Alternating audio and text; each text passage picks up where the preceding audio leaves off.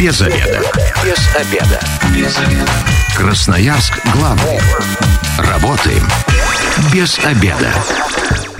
Добрый день, дорогие друзья. На часах 13 часов 12 минут пришло время для программы «Без обеда». Для вас в студии работает Александр Леонов. Что делать, если родители не дают вам жить самостоятельно? Вот такая тема эфира у нас сегодня. Об этом точно все знает Юлия Гофман, клинический психолог, наш гость. Юлия, здравствуйте. Добрый день. Да. Юлия, ну вот, наверное, многие из наших радиослушателей, да, когда там исполнилось им 18 лет, э, сталкивались с подобной проблемой. Я знаю, что есть определенное название, которое может э, как раз идентифицировать название нашей темы. Как она называется? Сепарация. Вот. Расскажите подробно, что такое сепарация? Потому что до этого я встречал этот термин только вот в технических науках. Сепарация – это у нас идет э, отделение от родительского начала, когда ребенок в состоянии все свои взрослые функции выполнять сам, без привязки к своим мамы, к своей маме, да, и к своему папе. И вот этот вот критерий, когда ребенок готов к отделению, когда готов к отпущению его uh-huh. во взрослую жизнь, 18 лет там, либо раньше, да, в 16 лет бывают те ребятишки, которые уезжают из дома. И, кстати, отъезд ребенка из дома – это не показатель пройденной сепарации. Даже уход родителя из жизни – это не показатель того, что ребенок прошел сепарацию, и он отделился и готов к переходу в свою собственную жизнь. И вот раньше такой критерий, ну, давайте вот, чтобы, да, не быть uh-huh. голословным, ну, 90-е годы. 18 лет, в принципе, средний такой возраст того, что личность прошла сепарацию и отделилась от родителей. В данный момент 28-30 лет – люди только-только начинают процесс вот этого разделения со своими родителями. И как же понять, прошел я сепарацию, не прошел а, сепарацию? А почему так получилось здесь плюс 10 лет? С чем это связано? Времена поменялись? Из, изменилось время, плюс еще не то, что даже время поменялось, а родители поменялись. У нас же в каждом поколении э, другие доминанты родительские. Если раньше э, родитель, в принципе, работал, отдавал ребенка в садик и шел, занимался своей взрослой жизнью, передавая ответственность за жизнь ребенка самому ребенку. И э, можно здесь, да, порассуждать даже, был ли готов ребенок к этой ответственности, адекватно ли вообще это было, невыполнение вот этих функций, там, да, детский садик, допустим, с трех месяцев, там, с шести месяцев. Но, ну, вот так было, и ребенку необходимо было как-то самому учиться выживать в этом взрослом мире. То потом, когда, вот, допустим, родители там 87-го э, года uh-huh, рождения, uh-huh. там 80-го, они уже качественно другие, потому что у них уже есть, ну, вот как я, да, как психолог говорю, травма личности ран, ранее, да, им не хватило в жизни родителя. И они теперь пытаются вот эту э, историю свою компенсировать за счет своего ребенка. Мне, как ребенку, не хватило мамы, и теперь я буду супер-супер увлеченной мамочкой там, или папочкой в жизнь своего То есть ребенка. логика такая, что я не буду повторять ошибки своих родителей, да, да. а тем самым они делают свои ошибки. Свои ошибки, конечно. Ну и вообще, да, эта история, она очень популярна, когда мы не можем не травмировать ребенка. В любом случае, мы его травмируем. Психолог нужен всем, у кого в жизни были родители. Не, ну, неважно, да, какие, поскольку глубина травмы, уровень травмы разный, но эта травма как раз и нужна для того, чтобы процесс сепарации, процесс отделения от родителя пошел. И вот есть такой у нас, да, подростковый бунт, когда ребенок должен бунтовать свое, и вот он и является таким критерием, маркером того, что сепарация запустилась. Ребенок эмоционально переходит в свои собственные uh-huh свою собственную историю. И вот такой Но это должен понимать больше родитель, потому что ребенок еще навряд ли это поймет, да, что у него... Это родитель, конечно, uh-huh. понимает. И сейчас родители у нас такие, да, психологически грамотные, они ребенку отбунтовать не дают, потому что, ну, как ну, или даже его стыдят за это, что как можно так с мамочкой разговаривать, на папочку злиться. И вот как еще как перинатальный психолог, знаете, я с чем связываю, может быть, да, вот метафора кому-то, она очень понравится, когда э, я, там, будучи беременной женщиной, внутриутробно во мне ребенок был. И до какого-то времени держать его внутри своего его тела, это адекватно. Там в 12 uh-huh. недель разделяться рано, но ребенок погибнет. И я его буду держать и держать очень крепко. И если вы спросите женщину там в 20 недель, то она говорит, что ой, ну я буду скучать по животику, мне так нравится ходить беременной, там он только зашевелился, все прекрасно. В 40 недель спросите у женщины, она скажет, ну я бы уже не против родить. Uh-huh. Но при этом она будет держать до тех пор ребенка, когда ребенок не даст свой импульс к тому, что он готов выйти. Как бы тяжело и не было, она держит. Ну это природный Это обоюдная да, такая, да, история uh-huh. и у матери, и у ребенка ребенка. А когда мы смотрим на вот так, в чем тут смысл? Когда мы смотрим на эмоциональное уже разделение, ведь ребенок рождается, он эмоционально находится еще в поле мамы, ну вот как внутриутробно физически был, так и эмоционально внутриутробно вот своей семьи, мамы и папы. И родители будут держать до тех пор, пока ребенок не захочет выйти. А захочет выйти он как раз отбунтовать свое. Ну, вот, вот этот вот подростковый бунт, вот эти схватки, можно угу. их так сказать, эмоционально Но подростковый начинаются. бунт – это какой возраст? Это 14 лет, 15, 16, вот э, сколько? Все зависит от э, уровня эмоциональной зрелости и внутреннего темпа. Некоторые готовы в 14 лет, ну, уже, да, вот уже какие-то такие истории свои проявляются и зарождается что-то. Некоторые уже начинают даже, знаете, вот там в 9 лет видеть какие-то маленькие такие нотки проскальзывают, что ребенок уже как-то по-другому начинает эмоционально какой-то окрас своей uh-huh. речи придавать, там, поступкам, поведению, и они уже видят, что да, вот-вот скоро что-то начнется, что пора, да, немножечко уже ребенка э, эту хватку расслаблять, что да, вот я ему разрешаю там это самому делать, там, ну, какие-то вещи, да, в своей жизни, там, со школы самостоятельно дойти еще там. Uh-huh. Я хочу напомнить нашим радиослушателям телефон прямого эфира 219 11 10, а также можете написать нам в любой из мессенджеров Viber, WhatsApp, Telegram по телефону 8 933 328 102 8. Вот если в вашей жизни, например, была подобная ситуация, э, подскажите нам, как вы из нее выбрались, да? Или, например, вы в данный момент находитесь в зависимости от родителей, можете попросить совета у нашего гостя 219 11 10, мы ждем ваших звонков. Юлия, подскажите, вот а, с точки зрения психологии, психологи выделяют какой-то возраст, когда вот точно нужно а, уходить из родительского дома? То есть это 18 лет или 20, или тут какие-то все-таки факторы нужны? То есть я к чему? Вот человек, которому 18 лет, и вот он учится, например, в университете и живет с родителями, я это выделяю как это одна личность. Человек, которому 18 лет, а он живет с родителями, но он уже самостоятельно работает, он не учится, он сам себя обеспечивает. Это же ну, две разных личности. Ну, конечно, да, конечно, это две разные личности с двумя разными совершенно мирами, угу. уровнем ответственности, что один сам себя обеспечивает, сам, да. А И вот ему как раз э, уже точно нужно уходить из родительского дома, который сам себя обеспечивает. Это будет более правильно или нет?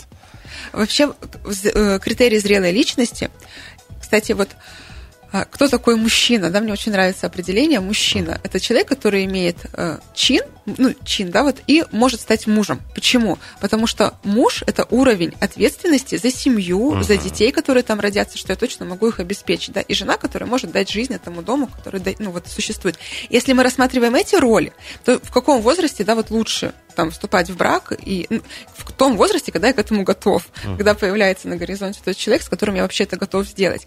И также сепарация здесь вот. Э, я к этому готов, вот к тому, чтобы выйти, оторваться от родителей. И здесь множество факторов. Здесь в том числе и влияние э, жизни своих родителей, что я видел в примере. Если э, у меня такая семья, где мама до сих пор звонит и спрашивает у своей мамы, допустим, можно ли ей купить такое платье, как она будет выглядеть в этих брюках, и что, да, вот э, в каким стенам, э, как, каким цветом лучше стены покрасить, то мы говорим о том, что у самой мамы даже при наличии ребенка и мужа не пройдена сепарация со своей мамой. И, конечно, конечно, для меня, как для ребенка, будет ну, максимально странным, если я оторвусь от своей мамы и полностью, да, вот, ну, как-то уйду в самостоятельное решение своих собственных проблем мне будет как-то, ну, непонятно, зачем это делать, ведь я видел, вот, ну, живут и нормально. И вот только в тот момент, когда я буду сам испытывать дискомфорт от такой коммуникации, там, э, что-то у меня, да, с мужем начнет э, рушиться, что он будет говорить, нет, ну, давай, там, все-таки не голубым, как мама сказала, а зеленым я хочу. Принимая и, самостоятельные да, да, решения. Да, да, да. И вот тогда я вдруг начинаю замечать, что, а правда, а зачем, ну, я с ней советуюсь, а зачем мне нужно ее одобрение, почему я не могу сама ответственность взять, да, там, за я, ну, утрированно. И вот процесс вот тогда, как только я стала замечать, что правда у меня есть какая-то вот такая э, связь, угу. я могу ее, могу ей управлять, я могу ее да, э, раскрепить. И при этом, смотрите, мы же понимаем, что вот некоторые говорят, ну а почему мне же так удобно? Ну, вот правда, мне как ребенку очень удобно, что обо всем думает мама, uh-huh. что я могу с ней разделить ответственность, мне очень удобно. И вот что там, да, допустим, там мужу не нравится ну, я все-таки, да, вот с мамой я там, некоторые тоже говорят, с мамой я там живу 30 лет, и все, у нас прекрасно мужа, я знаю там два года, и он тут что-то, да, еще говорит, что я что-то не так делаю. Ну, и, естественно, некоторые думают, что плюс, да, в пользу мамы он намного больше, чем в плюс в пользу своего там супруга. Uh-huh. И здесь мы опять говорим о том, что ну, личность не, не готова еще выйти в свою собственную жизнь, войти. Сколько бы лет ей не было, там 30, 35, но почему-то вот эта связь, то ли мама не отпускает, то ли э, дочь, допустим, да, вот мне сама не хочет, не хочет уходить, да, не хочет отпускаться. То есть у нее какая-то инфантильность, да, какая-то Да, да, совершенно верно. Именно, именно такой термин здесь и используется, инфантильность личности. А вот кто больше грешит родительским контролем? Это в основном женщины, да? У мужчин такого нет, что они не отпускают там своих детей?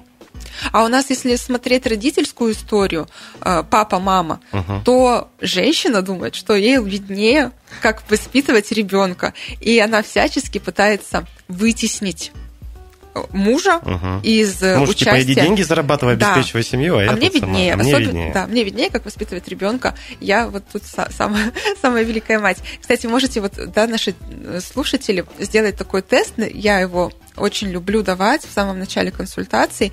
Э, можете нарисовать кружочками я и членов, я и члены моей семьи.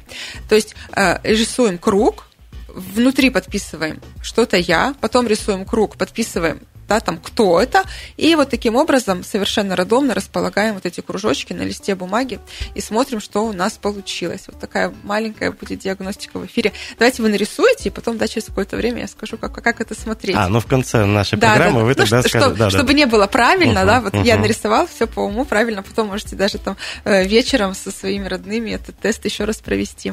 А вот э, бывает же еще не полные семьи, да, например, где отца да. нет, и вот э, там одна мама там воспитывает там дочь, сына. А, это, тут же может быть еще некое психическое расстройство у женщины. А, психиатры же выделяют, что вот э, она получается, оберегает его все время от этого внешнего mm-hmm. мира, что он видит везде врагов, а ты смотришь, ну вот я сам видел такие ситуации, когда идет там мужчина, парень там лет 30-35, и рядом с ним такая мама властная, чуть ли не за ручку так, ты сюда ходи, ты сюда не ходи, но это же неправильно, с этим надо что-то делать. То есть, а как самому человеку-то выбраться из этой ситуации? Есть какие-то секреты? Помощь. Если я тут самый мальчик, да, которому 32 года, ну, да, да, да. идущий с мамой за ручку. Если он сам дееспособный, то есть понятно, что он уже привык в это, жить в этой ситуации, но а что делать-то ему? Как вырваться из гнета?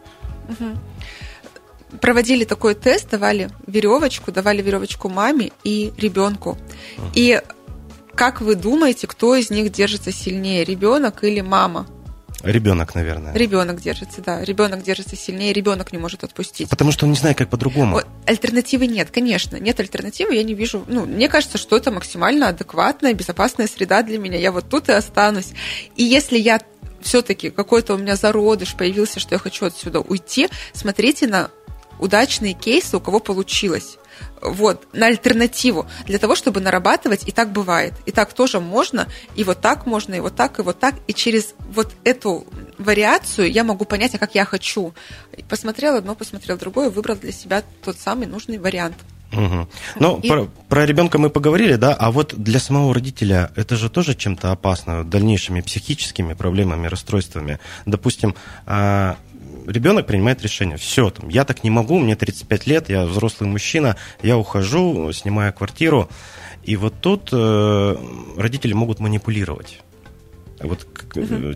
к чему это вообще может привести? К каким проблемам? Как, как э, сделать так, чтобы вами не, не манипулировали? В первую очередь понять, что родители, ну хотя бы на 20 лет старше, и они как-то 20 лет без вас жили, справлялись со своей жизнью. Более того, они как-то справились с вашим рождением, пошли да, вот в этот брак, у них все получилось, родился ребенок.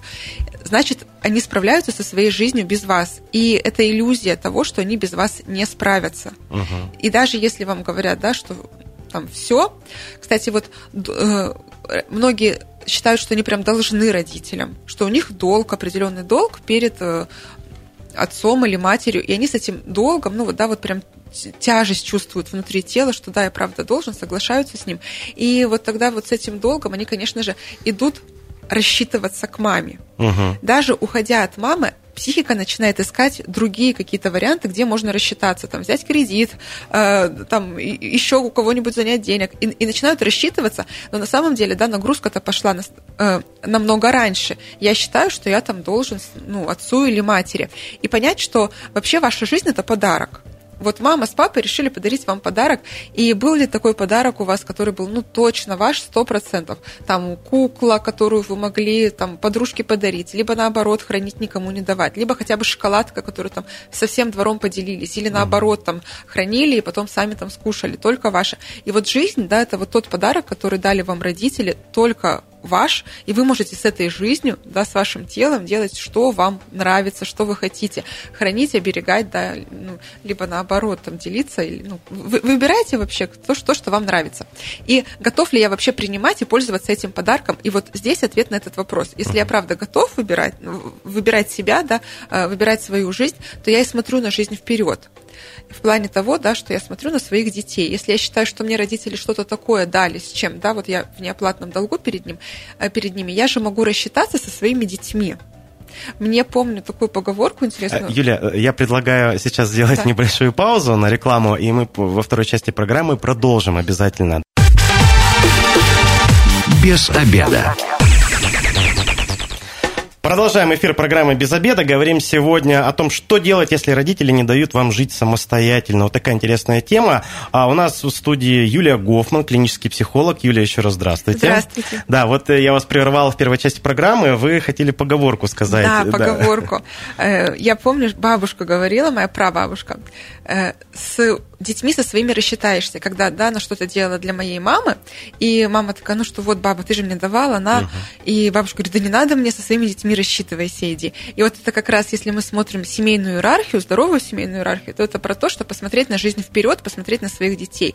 И родители дают мне жизнь, а я даю, да, вот э, своим детям то, что могу дать, то, что у меня получается. Угу. Я напомню, телефон прямого эфира 219 11 10, а также можете написать нам Viber, WhatsApp, Telegram в любой из мессенджеров по телефону 8 933 328 128. Рассказать свою историю, если родители вами, например, манипулировали, не давали жить самостоятельно, а также позвонить и спросить совета у нашего клинического психолога. Юлия, вот мы во время перерыва еще такую тему обсудили, что а, родители часто привыкли вот нужно делать, как они говорят, и кто-то не хочет, например, своих собственных детей заводить, да, а им-то хочется внуков. Вот а, что делать-то в этой ситуации?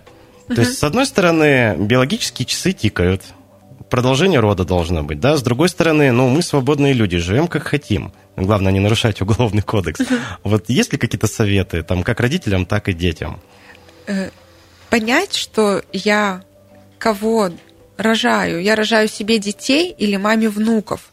И вот даже этот посыл, если я э, привожу в мир ребенка ради того, чтобы у мамы были внуки, uh-huh. то, конечно, здесь я и ну не себе ребенка привожу, я привожу маме ребенка, и я рассчитываю, что мама и будет этим ребенком заниматься, не я. И э, в то же время, если я, да, вот какая у меня мотивация к тому, чтобы родить ребенка, если к тому, что биологические часы тикают, и все, пора, пора, пора, пора, и я привожу ребенка, чтобы что, чтобы не быть одному, скорее всего, чтобы, да, вот а, тоже был человек, который обо мне позаботится в старости, допустим. Ну вот какая мотивация? И вот как раз в этот в этой истории и очень сложно отпустить ребенка в свою собственную жизнь. Ведь у меня определенные планы на эту жизнь, на этого ребенка, что он будет мне что-то делать, э, когда мне там будет 60, 70, 50, ну, своя история. Либо там часто еще такая история, когда я сама не смогла там заниматься танцами. И вот у меня родится дочь, и вот она пойдет на танцы без вариантов. А ребенку это, например, не надо. А ребенок, да, там он совсем Со вообще про другое. Ходит, да, да, он там про искусство, допустим, да, там про какое-то художественное. Или школа. математиком хочет стать. И, да, да, ша- шахматы, например. Да. А нет, вот у меня танцы. Юлия, у нас есть э, звонок 219 11 10. Алло, здравствуйте, представьтесь, пожалуйста. Здравствуйте, это Яна. Добрый день. Да, Яна. Да. Задавайте свой вопрос, О, делитесь мнением. Вопрос у меня такой. А, вот э, ну, по поводу должны, не должны родители. А бабушки должны ли заботиться о своих внуках? Либо бабушка...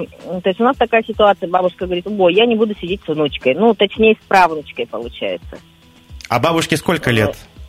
65. Ну, то есть достаточно молодая бабушка, еще активная. Да, Да, да, бабушка активная у нас. И она с таким, что у меня нет никакой личной жизни из-за вас, не надо мне приводить внучку. И как бы на наш взгляд Классный моей вопрос. дочерью, нам кажется, что бабушка должна быть заботливой. То есть у нас все, моя бабушка была заботливая такая, то есть всегда внуки были, всегда там, всегда привечала там всех. А вот наша, как бы моя мама, получается, очень отрицательно относится к моей внучке и говорит, о, не-не-не, не надо. Я могу, конечно, с ней посидеть, но вы мне потом будете должны. То есть вот как бы так.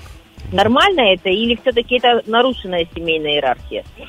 Да, Яна, спасибо. Но это, наверное, уже современные бабушки такие пошли, да? Раньше, я думаю, такое представить было бы сложно. Я вообще очень люблю такую историю, потому что когда, ну вот мы говорим, да, про личные границы, про уважение пространства детей, про э, то, чтобы не влазить в чужую жизнь и жить свою жизнь. И в то же время это классно работает, когда, ну вот, э, ребенок говорит, да, да, у меня своя жизнь, все такое, но при этом нарушает границы самой бабушки. Мгм. Что, получается, у бабушки нет возможности э, в другую сторону посмотреть, что я там вырастила своих детей, я вырастила своих внуков, и теперь я уже хочу Дайте жить. мне да, да, пожить, дайте да? мне пожить, да. А такие, ну нет, вот правнуки на подходе.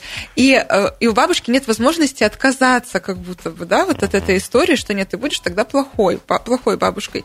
И, но, но тем не менее, я хочу, чтобы мне помогли, уважали мои границы, но я не готов уважать границы другого человека, даже, да, вот даже своей бабушки. Но тут еще могут как раз родители манипулировать своими родителями, там, вот мы внуков отдадим там на неделю, на две, там, сами своей жизнью занимаются, а бабушка с ними пыхтит там, Да, особенно и- если несколько внуков. И здесь очень здорово, когда бабушка может об этом сказать, про то, что я устала, я не могу, у меня там ну, свои интересы, свои дела. И при этом это же как раз и вот тот импульс пошел отделение ребенка от родителей, когда э, у родителя э, почему-то такое, да, что если надо мне всегда соглашаться со всеми прихотями ребенка, а если я скажу нет, то я как-то да, своего ребенка травмирую. Но на самом деле, если я скажу ребенку нет, я даю ребенку огромный импульс к росту. С самого начала, да, там в два года, если я кормлю ребенка с ложки, что мешает мне дать ему эту ложку, пусть учится сам. Ведь это он приобретает огромный навык такого самостоятельного а, сам- сам- ну, самостоятельная забота о своем теле, э, кормить себя. Если я там отдам ему ответственность за свои сандалики там, в три года, что он может это одеть сам, а не буду ему одевать, я тоже отдам ответственность. Я вот смотрю, у меня старший сын, ему 8 лет, мы приходим на тренировку, и вот их группе, восьмилетним детям, э, бабушки снимают ботиночки, ну вот липучки, липучки отстегивают, снимают ботинки, и про то, что не готов родитель отдать, ну, даже вот, ну, родитель, старшее поколение, там, не готовы отдать ответственность, вот хотя бы даже за это, что ребенок, ну, справится. Сколько в этом любви? Вот в том, чтобы отдать, и в том, чтобы делать это за ребенка, что такие очень сильные перекосы в данном, в данном случае существуют. Перебор, да. А, нам пришел вопрос, мессенджер, добрый день. А, так, а, 38 лет мне, мужчина, стоит ли созваниваться с мамой каждый день? как хочется. Если э, я хочу позвонить маме, ну вот просто мне хочется позвонить маме, то я звоню маме. Если мне э, это в тягость, и это как моя ответственность, потому что мама говорит, что я должен ей звонить, то мы здесь как раз ну, про выстраивание личных границ, что там, мамочка, нет, я столько не готов с тобой разговаривать, мне комфортно, да, ну, по-другому. И тут опять вопрос такой, а, я, а что мы делаем вот в этот разговор с мамой? Она там меня воспитывает, или мы что-то делимся, просто обмениваемся информацией да, в течение дня, кот- кот- который произошел. И как а может быть, она этом- кон- э, контролирует его там, сколько Покушал. раз он поел. да. Но если про это, да, что про контроль мамин, то, конечно, мы говорим о том, что, ну, вот та тема нашего эфира, да, что мама не дает жить. И опять же, когда ребенок, ну, в 38 лет уже можно выстроить границы и сказать, что, ну, все, достаточно, я э, так больше не хочу, мам, давай вот так и так. И мама это с удовольствием примет. Даже если у мамы, да, какой-то будет А она же может оби- порыв и бунт, да, да, да, да. может. Э, Вот, кстати, про обиду. Родители на детей не обижаются. Если я обижаюсь на своего ребенка, то, скорее всего, я, ну вот сейчас не, не взро- вот эти части, да, наши транзактный анализ, родитель, взрослый ребенок, то я обижаюсь со своего детского состояния. И когда я ребенок у меня рождается, когда я становлюсь мамой, я понимаю, что мама здесь я. Угу. Это не я обижаюсь, а это он обижается, а я помогаю ему справляться с его чувствами. Когда я обижаюсь на действия своего ребенка, мы уже говорим о том, что э, почему-то я ушла со своей да, привилегированного состояния своего родителя и сама провалилась в какого-то обиженного ребенка. Теперь хочу, чтобы ребенок понял мои чувства, подумал о том, обидно ли мне или нет, э, сделал выводы и вел себя нормально. Да, такой вот э, когда говорят, мама, не молчи на меня, наказание молчанием, что вот все, я обиделась, и таким образом проявляю агрессию. Ну, вот это же агрессия. Это такая а, и... то есть молчание это агрессия. Молчание это, да, если человек замолчал, то это агрессивная форма поведения. Угу. Так, я сейчас вспоминаю свое детство. Такое прямо, да? Проходили такое, да, Да, да, даже прямо, что э, вот, и что я буду молчать, пока ты не исправишься, пока ты не поймешь, что ты сделал. Ну, и вот уже, да, такие перекосы. И когда я родила ребенка, и я, у меня на него какие-то определенные планы, что мы там будем с ним созваниваться все время, то я на самом деле хочу, чтобы теперь обо мне позаботились. Возможно, у меня какая-то была потерянная связь с моими родителями. Они не дали мне той любви, того внимания, той заботы, которая мне нужна была на данный момент. И вот родился у меня ребенок, я думаю, ну вот отлично, он-то меня точно любит, и вот теперь он обо мне и будет заботиться, вот мой малыш. И я его, естественно, никуда не отпущу, поскольку, ну, я хочу вот эту любовь и заботу дальше получать. У меня такая будет и ревность к нему, и конкуренция с супруга, если она там, не дай бог, будет, я буду биться за своего да, мальчика до конца. Кстати, вот про неполные семьи говорили, да, да. и тоже если но это же не всегда так, да, вот тут не надо думать, что там это вот все сто процентов в неполных семьях так. Если женщина... Вообще, с кем должен оставаться ребенок после развода? Как вы думаете? Наверное, если ребенку лет 12, ну, наверное, может сам выбрать. Угу. Если младше, ну, наверное, с мамой. Угу. Вообще ребенку лучше оставаться с тем родителем, который в состоянии сохранить хороший образ второго родителя, который не будет угу. говорить про ребен... при ребенке, да, про его там маму или папу, что там вот он всю жизнь мне испортил, условно говоря.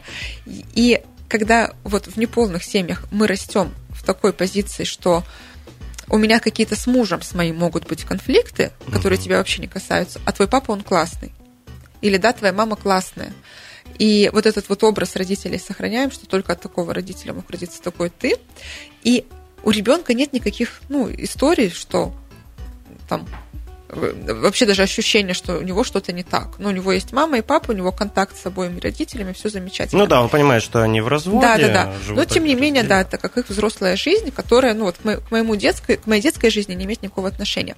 А бывают такие истории, когда мама начинает говорить ребенку, что, что вот отец твой да. плохой, секой, он там денег не дает, да ты вообще с ним не общаешься. К другой женщине ушел. К другой женщине ушел, там, если это мальчик, то вот смотри, не повторяй таких ошибок. И вот, да, да, есть, да. Вытесняется кле- фигура Да, отца. клеймить начинает там либо отца, либо, ну, там, может быть, еще такие случаи, когда ребенок с отцом живет и вот про мать плохо говорит. Да, да. Это, наверное, очень редко, но бывают такие случаи. Да, да. И вот, то есть мы вытесняем э, часть отца, uh-huh. и большие шансы, что мы ребенка возьмем себе в партнеры. То есть он таким ментальным нашим мужем становится, вот этот мальчик. Uh-huh. И мы с ним как пара. И даже у нас такие конфликты агрессивные, может быть, видели, происходят, как так, такая, да, вот история вот этого выплеска эмоций. Вот мы как не как э, мама с сыном, а как супруги конфликтуем прямо, да, вот я на него там ругаюсь, что-то кричу. И у такого ребенка, конечно, минимальные шансы к отделению, к тому, что мама разрешит это сделать. Угу. То есть максимально, если ребенок сам увидит, что, о, да, правда, такая история в моей жизни существует, я готов сказать ей стоп, все, хватит, я ухожу. Ну, это, наверное, когда он уже более взрослым да, станет, да, там, да. наверное, лет 15, вот так, когда он более осознанный такой возраст. А до этого навряд ли, мне а. Так, да, а до этого такого посыла от мамы, что иди там безопасно, его, конечно же, не будет. Угу. Так, Юля, э, у нас уже скоро программа закончится. Давайте про круги. Вот где мы нарисовали букву Я, круг, второй круг. Расскажите, значит, что у нас должно было получиться в итоге? Угу. Угу. Смотрите, у нас в идеале мы смотрим, родители стоят на равных позициях и стоят сверху. Угу. Сверху ребенка. Потом внизу у нас ребенок, ну это я, да, как ребенок. Угу. Рядом со мной партнер, братья, сестры, мы все на равных, мы все, да, вот равны друг у друга, одинаковые. И внизу Э, стоят наши дети, если они имеются. Э, либо, да, еще бывает, что мы рисуем, когда один круг заходит на другой. э, больше, меньше или просто в соприкосновении. Как вам вот от этого контакта комфортно? Если один круг прямо входит в другой круг, то мы говорим о том, что да, вот находимся еще внутри внутри uh-huh. этих отношений. Такое бывает, когда рисуют мужа вну, ну, да, там вот я мужа нарисовала, и я внутри мужа, вот в такой зависимости нахожусь. В идеале каждые круги находятся в равных расстояниях друг от друга, при этом не налегают на границы друг друга, и им достаточно комфортно. Ну, вот, то есть вы смотрите, и нет никаких контактов, которые бы мне мешали. Угу. И если есть мешают, даже можете нарисовать немножко подальше в данный момент, да, вот эти вот круги свои. И посмотрите, если вы рисуете подальше, что должно произойти, чтобы так было в вашей жизни. То есть такую, да, вот в рефлексию вас немножко уведу. Что мне нужно сделать, чтобы вот у меня было так? Угу. Ну, и, и дальше там уже конкретно у вас пункты родятся обязательно. Да, да, да, я имею в виду, что человек уже сам дойдет да, до того, да, что да, да, найдет ответ. Ну, давайте такую краткую инструкцию к применению а, подведем нашего эфира. Допустим, человеку там от 18 до 25 лет, вот он собирается выпорхнуть из родительского гнездышка.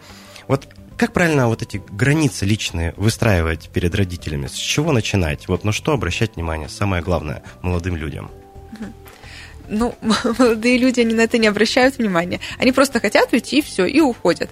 А потом они ну, даже, ну, даже с радостью, да, даже, да. даже с радостью, 18 лет вообще с радостью, от, э, прекрасно у них все. Но если мы смотрим, что я даже ушел, но мама постоянно меня контролирует, звонит, спрашивает, uh да, там, что я делаю, э, как-то финансово ограничивает, если я что-то там не сделал по ее, наказывает uh-huh, меня, то, что uh-huh. продолжаются какие-то наказания, то здесь мы э, пытаемся э, э понять, в чем дело, насколько мне, да, вот, если мы говорим про самостоятельность, то мы готовы всегда взять и финансовую самостоятельность за свой счет. Мы что-то, да, маме скажем, что мама так не надо, мама говорит, ну вот обеспечивай себя сам. Готов ли я настолько разделиться? Ведь сепарация это вообще про разделение. Если готов, то все отлично. Берите на себя эту ответственность и занимайтесь, да, вот обеспечением себя самостоятельно. Насколько это у вас получается. Если я все еще завишу от мамы, угу. то тут, опять же, что мне нужно сделать, чтобы это прекратилось? Там, устроиться на работу, допустим, да, и, или, да, или договориться с мамой, что на какую-то определенную сумму, если мы в 17 лет берем, это же еще студент, скорее всего, ну, человек. Да, да, да. Там. И э, согласно вот этого договора, вот этой концепции, мы развиваемся. Там. Угу.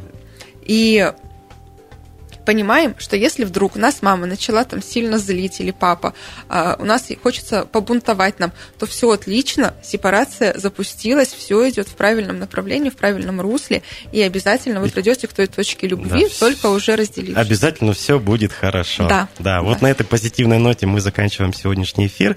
У нас в гостях была Юлия Гофман, клинический психолог. Обсуждали мы, что делать, если родители не дают вам жить самостоятельно. Я надеюсь, многие из наших радиослушателей нашли ответы на свои вопросы.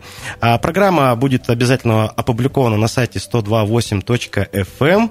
Если вы, как и мы, провели этот обеденный перерыв без обеда, не забывайте, без обеда, зато в курсе. Без обеда.